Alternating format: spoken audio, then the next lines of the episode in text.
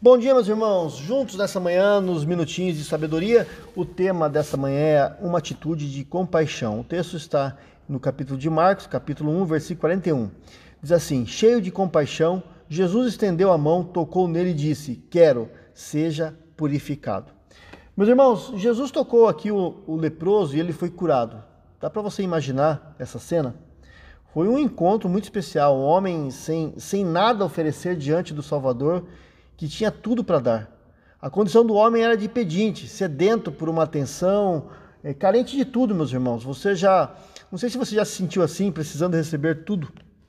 Muitas pessoas passam por esse momento. Deus, queridos irmãos, ele é conhecido por criar coisas do nada. Foi assim que o Senhor compadeceu-se daquele leproso que eh, se sentia um nada, vivia angustiado com sua doença nem mesmo era chamado pelo nome. A sua situação assemelhava-se de moradores de rua ou até alguém infectado por uma doença contagiosa. Ele era marginalizado, queria apenas receber uma dignidade. E é belo como Jesus foi ao encontro desse homem, demonstrou ali o carinho, compaixão, tratou com a pessoa não como um indigente.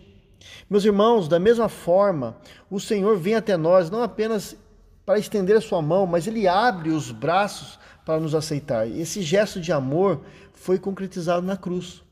Assim Deus nos chama pelo nome e coloca coloca-se ao nosso lado, como diz lá em Isaías, capítulo 43, versículo 1.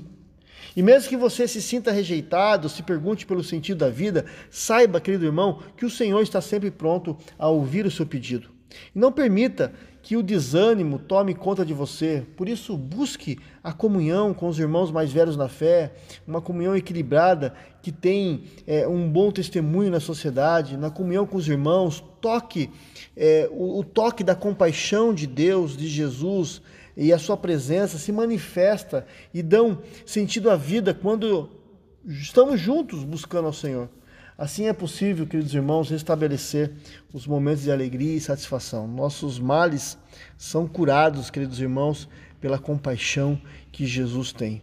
Por isso, nós precisamos é, é, ter essa atitude de compaixão com o próximo e esperar também essa compaixão daqueles que estão ao nosso redor. Vamos, oremos. Senhor, que o Senhor nos abençoe, ó Pai, e com o toque do teu amor, nós possamos experimentar Sua presença, reconhecendo que Tu és misericordioso, um Deus cheio de compaixão.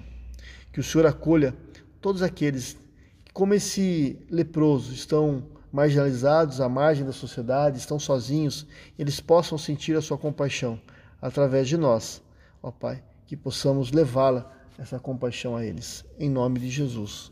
Amém.